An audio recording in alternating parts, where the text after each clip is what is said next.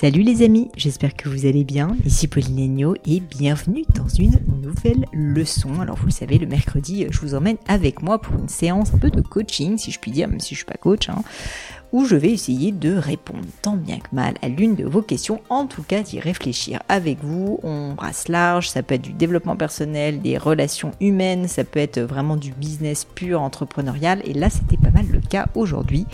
J'ai eu le plaisir d'être avec Marion, qui est une fidèle auditrice du podcast, et qui m'a posé la question suivante. Elle me dit, Pauline, pourquoi grandir et surtout comment appréhender et contrôler une croissance externe?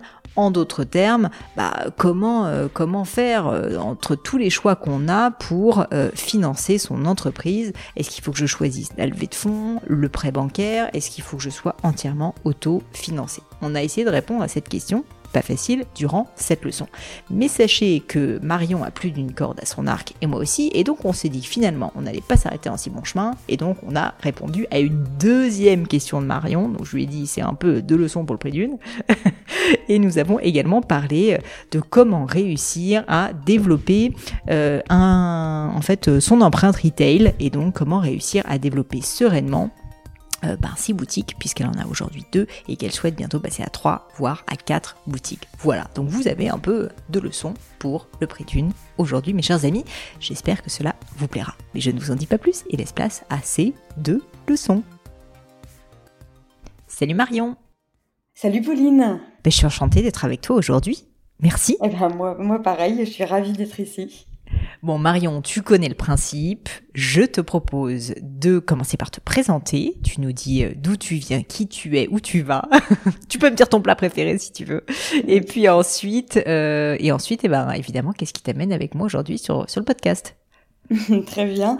Eh bien, euh, je m'appelle Marion, je vis à Lyon.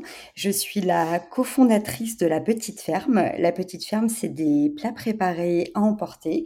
On cuisine avec des ingrédients français et de qualité. C'est livré dans des bocaux en verre qui sont consignés. En fait, c'est une cuisine un peu fraîche et du quotidien. Il y a des recettes emblématiques comme le bœuf bourguignon, la blanquette de mmh. veau des recettes un peu plus jeunes et décalées comme les coquettes en jambon truffé par exemple. Et c'est un snacking en fait qui s'adresse à ceux qui veulent manger vite et bien. Et c'est un concept qui plaît. On a ouvert en septembre 2020 et aujourd'hui on a deux boutiques, une à Lyon, une en périphérie lyonnaise, un laboratoire de production et une équipe de euh, huit collaborateurs. Trop bien, félicitations. Bah, oui, merci, on s'y attendait pas, on n'en revient toujours pas d'ailleurs que ce soit allé aussi vite. Euh, et d'ailleurs, c'est aussi pour ça que, que je, je, suis sur le podcast aujourd'hui, c'est justement pour la suite. Et parce que c'est vrai que l'expérience des deux boutiques qu'on a nous encourage à aller bah, plus loin et on aimerait continuer le développement en ouvrant de nouveaux magasins. Euh, c'est là que la question de comment procéder se pose, parce qu'aujourd'hui, on est deux cofondateurs, mmh. on a deux boutiques, puisqu'on est deux associés, et c'est pratique. Avec une troisième, on passe sur un management déporté, donc bon, bah, ça, ça, ça, se gère. Il y a aussi la question de la multiplication des coûts. Euh, voilà, donc c'est la raison de ma présence ici aujourd'hui, qui est pourquoi grandir et comment appréhender et contrôler sa croissance externe. Et aussi une question, bah, en fait, où j'aimerais bien avoir ton avis personnel, euh, parce que je pense qu'il n'y a pas de réponse unique, euh, qui est, ben, est-ce qu'il faut aussi se développer en fonds propres, mmh. euh, en dette, ou faire rentrer des investisseurs? Écoute, euh, plein de questions, Marion. Euh, c'est passionnant. Bah, tu fais bien de dire euh, personnel parce que effectivement, comme tu dis, il n'y a pas de bonne réponse et je pense que chaque entrepreneur et ça, j'essaie de beaucoup le dire sur ces leçons sur le podcast, c'est qu'en en fait, chacun fait comme il, juge être le mieux pour lui et qu'au final, s'il y avait une recette magique dans l'entrepreneuriat, bah ça serait. Je pense qu'il y aurait une formation à ce sujet. Malheureusement, elle n'existe pas. et en fait, chacun fait au mieux pour pour lui-même. bah, si ça te va, moi, je te propose de commencer par la dernière question. Donc, euh, est-ce que tu, moi personnellement, euh, je, je ferais, euh, tu vois, une levée de fonds? Est-ce que je ferais de la dette? Est-ce que mhm. j'essaierais d'être uniquement autofinancé Bah, en fait, tout ça est fonction de tes objectifs et de ce que tu es prêt à faire comme compromis ou pas. Parce qu'en fait, comme un peu tout le temps dans la vie, quand on prend quelque chose, ben il y a souvent un, compromis derrière, ou en tout cas il y, a, une conséquence, quoi. Et donc, bon, je, me suis déjà souvent exprimé dessus sur ce sujet sur le podcast, mais nous chez Gémio, on a une histoire un peu particulière qui est que on a levé des fonds au début de l'histoire de l'entreprise, et je le regrette pas du tout, qui a fait que on a donc on a donné une partie de notre capital à des investisseurs externes. C'est aussi ce qui a permis de financer la croissance, et donc on a une croissance qui était assez rapide dès le démarrage parce que tu vois, on a fait notre première levée de fonds au bout de six mois, je dirais, et puis ensuite on a refait une deuxième encore six mois plus mmh. tard, et encore une autre au bout de deux ans. Et donc tout ça, c'était quelques millions d'euros. Donc à, l'échelle d'aujourd'hui où on entend parler de levée de fonds à 100 millions et tout ça, c'est pas grand-chose. Mais bon, c'était quand même pas des sommes insignifiantes du tout. Et donc, euh, et donc en fait, ça nous a permis de, de, dépenser pas mal en marketing, de se tromper, enfin de faire plein de tests. Et donc ça nous a permis, honnêtement, de, euh, de développer beaucoup la croissance. Mais la conséquence et puis donc le compromis dont je te parlais, c'est que à un moment donné, euh, on n'était plus, euh, on n'était plus majoritaire en fait dans l'entreprise. Oui. Et, et, donc bah ça, ça a forcément une conséquence qui est que concrètement, c'est comme si tu vois tes locataires dans mm. un appart. Alors théoriquement, les gens peuvent pas te virer de chez toi, mais bon, euh, si jamais tu te mets à plus payer ton loyer, si je file la métaphore, c'est-à-dire que tu fais pas les budgets de ton fonds, euh, et ben en gros, euh, en gros, ça peut sentir le roussi. Et nous, euh, il se trouve que bon, la boîte se portait pas trop mal, mais on avait euh, des désalignements sur, tu vois, un certain nombre de, points, et notamment sur comment avoir de la croissance. Nous, on était persuadés qu'il fallait qu'on ait une marque haut de gamme, et c'était pas le cas en fait de certains de nos actionnaires. Et donc, euh, franchement, c'était pas évident parce que euh, ils nous parlaient tout le temps de dépenser, dépenser, dépenser, mais nous, on sentait bien qu'en fait, il fallait qu'on ait une croissance qui soit plus saine, plus rentable, et puis, euh, et puis aussi qui a des produits qui soient plus haut de gamme. Donc, bref, tout ça pour te dire, long story short, que ça s'est, ça s'est un peu pas envenimé parce que on n'en était pas non plus venu aux mains, mais globalement, on était quand même plus très en phase avec les actionnaires, et donc on a fini par réussir à racheter une, une, partie en fait des actionnaires, qui fait qu'avec mon mari, on est redevenu très largement majoritaire. Euh, ah, et donc, euh, et donc si tu veux, la raison pour laquelle je te dis tout ça, c'est que du coup, moi, j'ai un peu vécu euh, les différentes périodes. La période où euh, on a commencé à lever des fonds, on était encore majoritaire et du coup ça nous a permis de faire beaucoup de croissance. Mais dis-toi que c'est un peu comme un premier pas dans en fait euh, une, euh, enfin souvent c'est le début en fait si tu veux d'une roue qui va tourner, tourner, tourner. Et en fait la difficulté c'est quand tu te mets à lever des fonds, souvent en fait il faut que tu dépenses beaucoup parce que on te demande des croissances fortes et donc bah, tu n'es pas rentable et donc la conséquence c'est que tu es obligé de relever des fonds. Et donc en fait c'est un espèce de cercle. Mhm. C'est un cercle si tu veux qui s'enclenche dont il est difficile de sortir. Mm. Donc ça, j'ai vécu cette période. Et j'ai vécu aussi la période où, bah, je, je, bah, je dirais pas que je me suis embrouillée, mais en tout cas, j'étais plus très en phase avec mon fond, qui n'est pas très agréable comme période. Et puis enfin, la troisième période euh, que je vis actuellement, qui est que bah, je suis chez moi. Alors certes, ça va peut-être un petit peu plus lentement au sens où euh, j'ai pas, euh, tu vois, euh, un doping entre guillemets de d'argent qui fait que bah, je peux dépenser à tort et à travers. Chaque dépense, tu vois, elle est mûrement réfléchie. Mais à l'inverse, bah, je suis assez à l'aise et je me dis que bah, au moins, euh, euh, je fais un peu ce que je veux et que il euh, y a que moi qui suis responsable de mes problèmes, d'une certaine manière. Oui, c'est vrai, c'est ça, c'est que tu crées une boîte et après, c'est pas que tu es dépossédé, mais surtout sur des visions aussi différentes, c'est impossible à concilier en fait.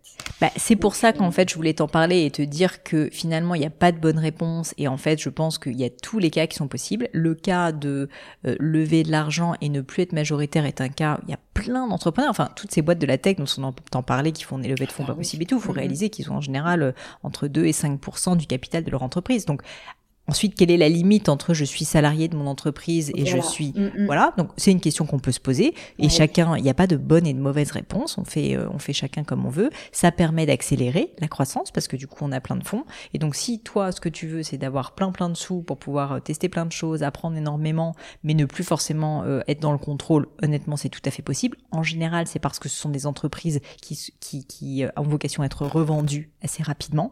Et donc en mm. fait c'est un peu la course si tu veux à celui qui euh, grossit le plus vite pour pouvoir bah vendre rapidement. Mm. Souvent, c'est comme ça que ça se passe.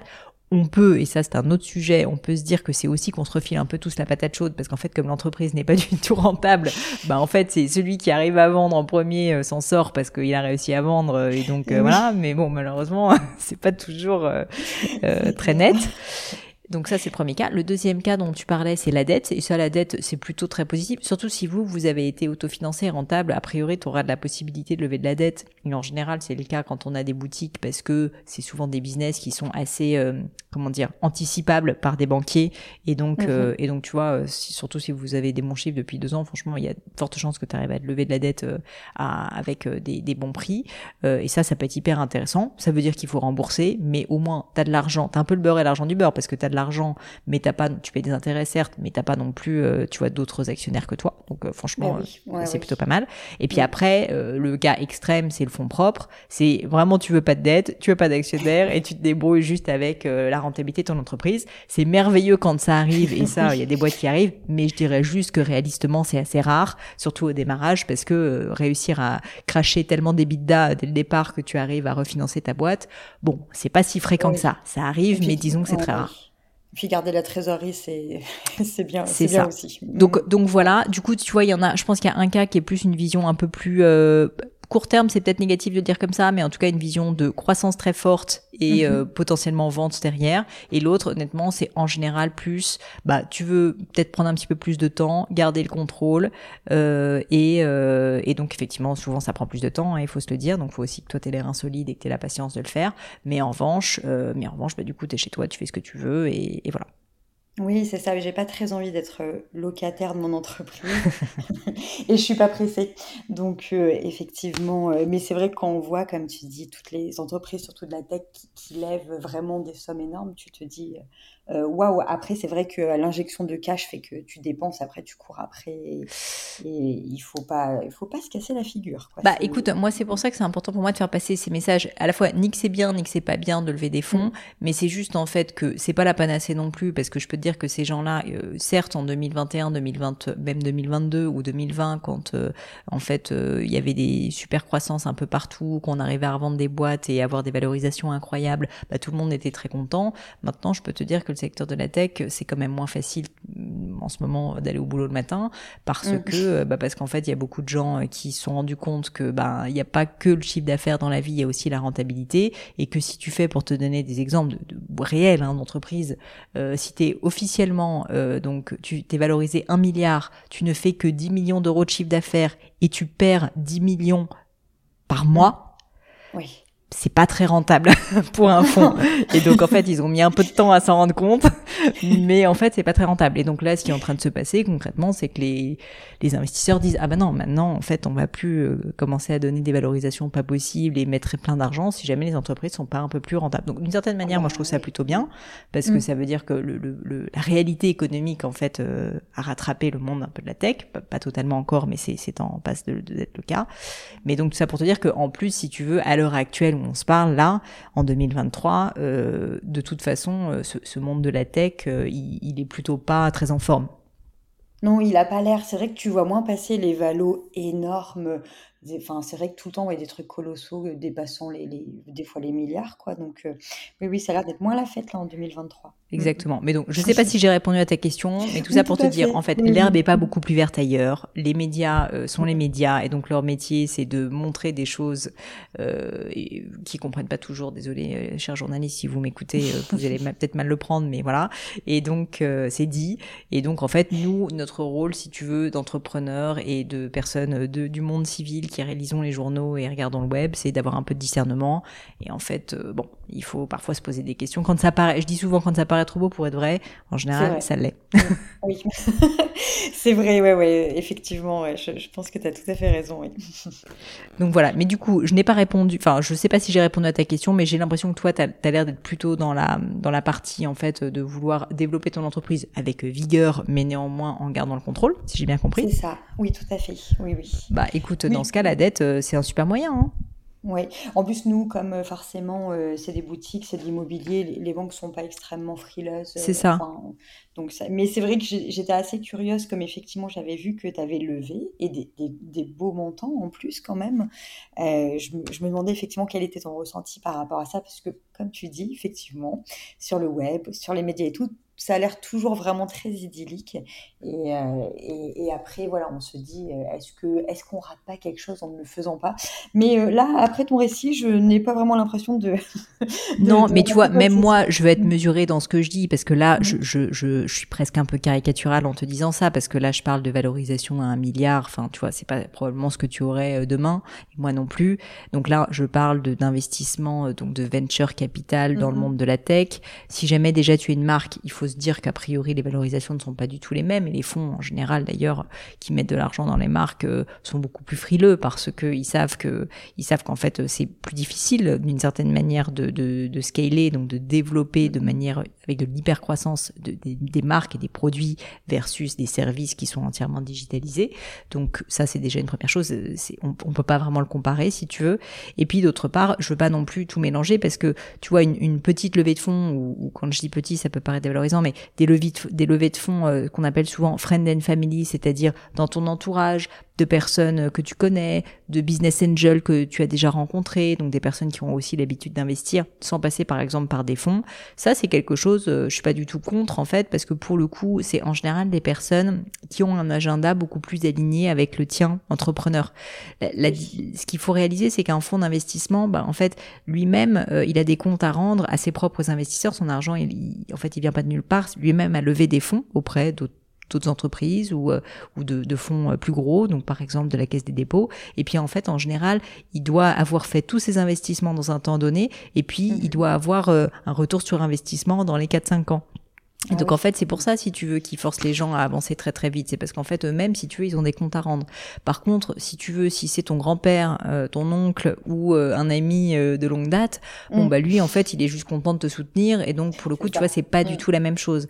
Donc c'est pour ça qu'il faut pas tout mélanger. Et là, quand je fais mon discours un peu, enfin tu vois, un peu cassant en mode les levées de fonds, c'est n'importe quoi, je parle d'un truc, un phénomène très spécifique qui est ultra médiatisé et qui d'ailleurs fait souvent du mal, je trouve, à des entrepreneurs qui ont l'impression qu'il y a que ça dans la vie, des levées de fonds à 100 millions avec des valorisations d'un milliard. C'est totalement faux. Ce sont des épiphénomènes. C'est petits, oui, par rapport à ces gens-là, oui. Ouais, mais la réalité, c'est que c'est des épiphénomènes, des boîtes comme ça, on en compte, euh, tu vois, sur les doigts d'une main en France. Mm. Et puis d'autre part, la réalité de ces entreprises, c'est qu'il y en a plein qui mettent la clé sous la porte au bout de quelques temps, même si à un moment donné, elles, elles ont été valorisées à un milliard, ou en tout cas, euh, les, il faut réaliser aussi que les entrepreneurs souvent n'ont c'est même pas pas la majorité.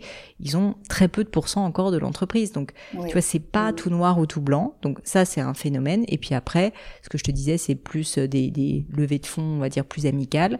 Ça, pour le coup, je suis pas du tout contre. C'est, c'est pas, c'est pas de la dette, c'est autre chose, mais c'est quelque chose qui peut être très utile pour euh, avoir un petit peu euh, plus d'investissement euh, dans son entreprise et plus de fonds, et en même temps avec, je trouve, assez peu de conséquences négatives, si ce n'est que tu donnes quand même une part de ton capital et que, bah, comme tu as des actionnaires, ils peuvent quand même t'en si jamais tu vois, tu les choisis pas bien. Mais disons que c'est quand même pas du tout la même chose qu'un fonds d'investissement professionnel.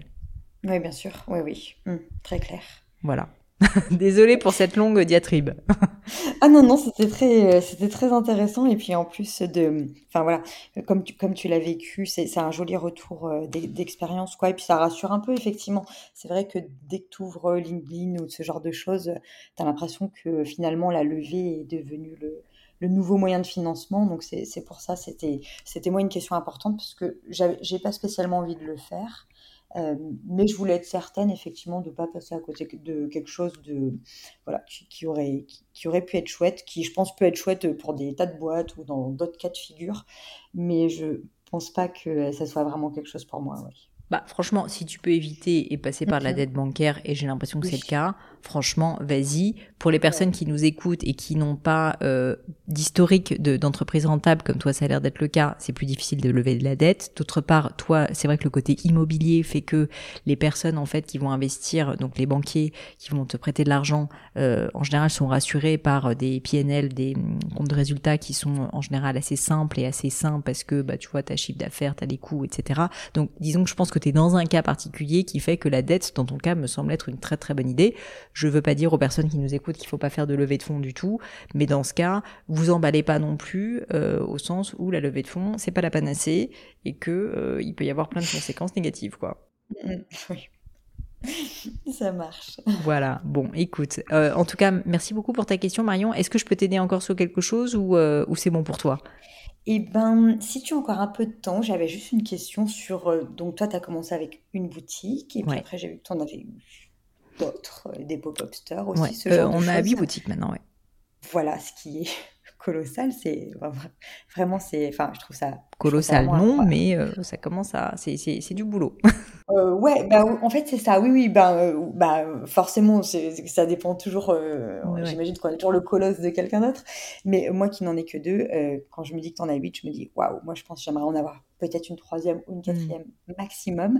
Mais je me demandais, voilà, comment tu fais, comment tu fais en fait pour je sais pas vraiment comment le, le, dire comme ça à, l'oral, mais euh, comment tu as fait pour euh, ben, voilà, les avoir les, Elles sont posées là, j'imagine que tu as tes managers qui...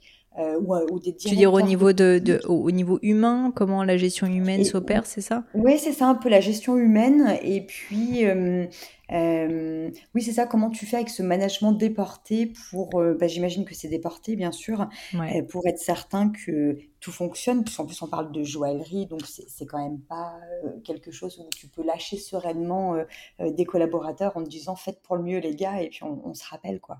écoute, c'est une super question et franchement, elle est loin d'être anodine. Donc, on a eu pendant longtemps beaucoup moins que huit boutiques et pendant longtemps, on avait deux boutiques comme toi et on a mis beaucoup de temps avant de passer de deux à plus de boutiques pour les raisons, je pense que, que tu évoques, c'est-à-dire que on avait du mal avec euh, mon mari associé euh, à ne pas être sur le terrain. Et nous, euh, c'était particulièrement euh, visible puisque l'une de nos boutiques, figure-toi, qui est la boutique Gémio rue de Seine, était à l'époque littéralement dans l'immeuble où j'habitais. C'est-à-dire que moi, j'habitais pas rue de Seine, mais rue Mazarine de l'autre côté, mais c'était un immeuble, euh, si tu veux, c'était globalement le même immeuble, mais juste de l'autre côté de la rue. Mm. Et donc, en fait, j'étais, je pense, tous les jours. C'est-à-dire que tous les matins et tous les soirs, je passais voir ce qui se passait. Et donc, mon rêve. Je, oui, alors, je pense que j'emmerdais tout le monde aussi. Mais euh, au moins j'avais un sentiment, si tu veux, de contrôle et de rassurance qui faisait que euh, je me sentais, euh, je me sentais beaucoup plus à l'aise parce que je sentais que, bah voilà, je contrôlais un peu la situation. Euh, et en fait, on a mis pas mal de temps avant de réussir à ouvrir d'autres boutiques. Bon, déjà pour des raisons financières, qu'il fallait que l'entreprise se développe suffisamment, euh, comme toi, j'imagine, pour pouvoir euh, mhm. ouvrir d'autres boutiques. Et puis aussi pour les raisons humaines que tu évoques, c'est-à-dire, bah, en fait, avoir des personnes qui soient suffisamment autonomes dans les boutiques pour que j'ai pas l'envie permanente d'être sur place parce que je me sentais pas à l'aise. Et, mmh, euh, et, bon, c'est pas facile de trouver ces personnes-là, surtout que c'est des personnes, une fois que tu les as trouvées, qui doivent être formées, mais on a fini par le faire. Et donc, aujourd'hui, nous, la manière dont on est structuré, c'est qu'on a des responsables de boutique, qui sont, euh, parce que parfois il y a plusieurs personnes qui travaillent dans une seule boutique, donc tu as un responsable quand même qui est le manager de la boutique, et puis ensuite, ça a évolué dans le temps, mais on peut avoir soit des responsables de pôle, c'est-à-dire par exemple, pour nous, le pôle du sud-ouest, sud-est, pardon, de la France et Genève. Ah, donc ça, mhm. tu vois, il y a en fait trois boutiques qui sont euh, coordonnées par une seule personne.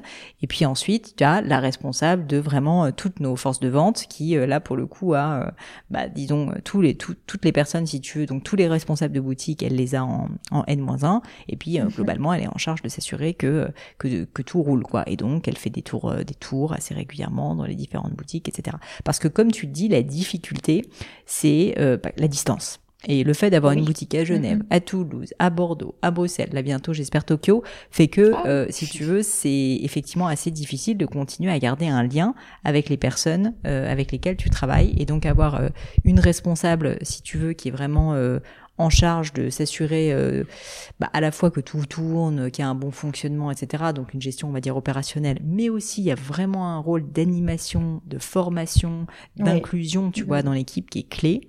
Et ça, euh, et ça, ça se fait pas tout seul, c'est beaucoup de temps.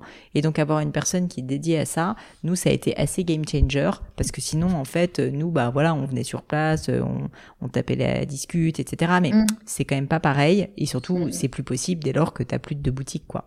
Donc je pense que si tu passes à quatre boutiques, tu seras probablement obligé d'avoir au moins une personne qui sera en charge, si tu veux, de, de faire cette, cette gestion, enfin déjà formation des personnes sur place, contrôle qualité, on va dire, tu t'assures que tu mhm. vois ça tourne bien quand vous n'êtes pas sur place, réponse aux questions, et puis aussi la partie plus humaine et plus motivationnelle, tu vois, de d'aller sur place, de d'écouter euh, les gens, de faire des remontées de terrain. Donc euh, voilà. Donc euh, nous c'est comme ça qu'on l'a géré.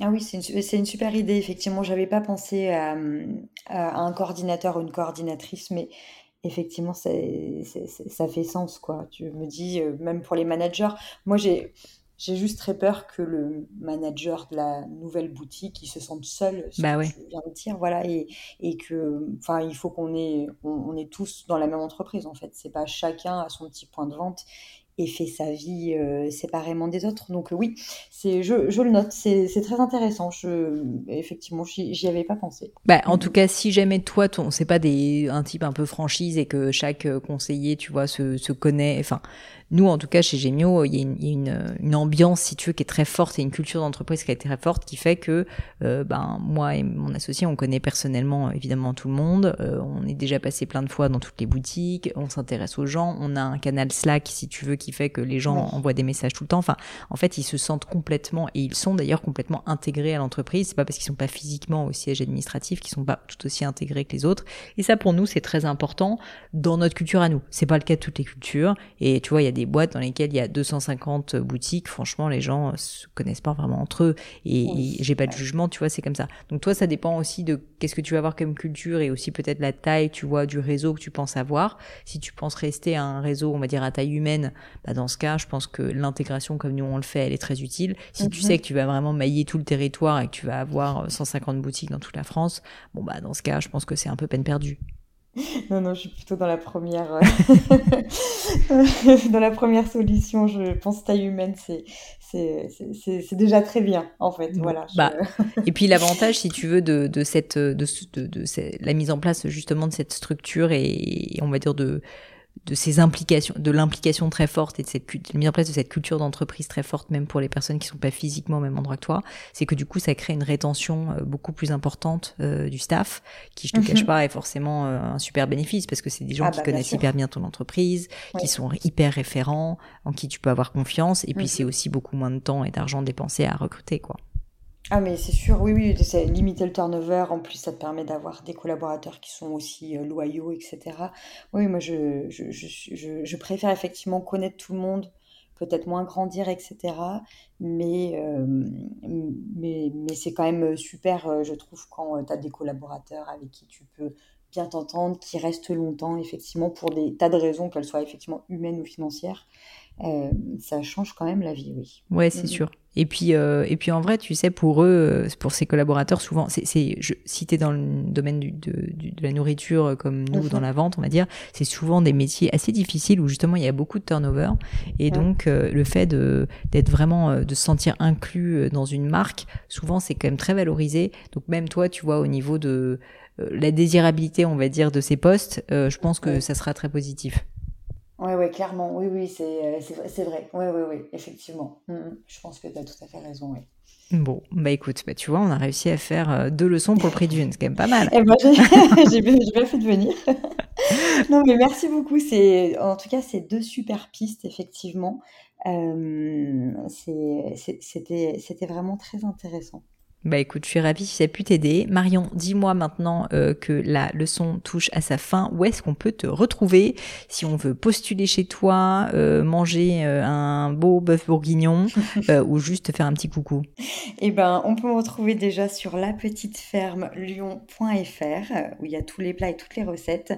Et sinon, on se trouve à Lyon, Runé côté Tête d'Or et aussi à Vogneré dans l'ouest lyonnais. D'accord. N'hésitez pas à passer nous faire coucou. Très bien, la petite ferme Lyon, je mettrai ça dans les notes. Merci mille fois pour ta question, enfin pour tes questions et pour ton temps Marion. C'est moi qui te remercie. À bientôt. Merci beaucoup Pauline, c'était génial. Et voilà les amis, c'est fini pour aujourd'hui. J'espère que cette leçon vous a plu. J'ai pour ma part passé un très bon moment. Bah, si ça vous a plu, vous savez ce qu'il vous reste à faire. N'hésitez pas à diffuser cet épisode, bien sûr, autour de vous, sur les réseaux sociaux, LinkedIn, Instagram et j'en passe. Et puis pourquoi pas un peu de bouche à oreille, hein, de vive voix, ça marche aussi. Et puis, puis surtout, si vous souhaitez postuler à une leçon, eh bien c'est très simple. Vous pouvez me contacter sur mes réseaux sociaux, Pauline Legno sur Instagram, sur LinkedIn, Pélegno sur Twitter. Et puis pourquoi pas avec hello.paulinelegno.com. On répond à toutes vos questions. Merci à tous pour votre attention et puis je vous souhaite une très bonne journée. À bientôt!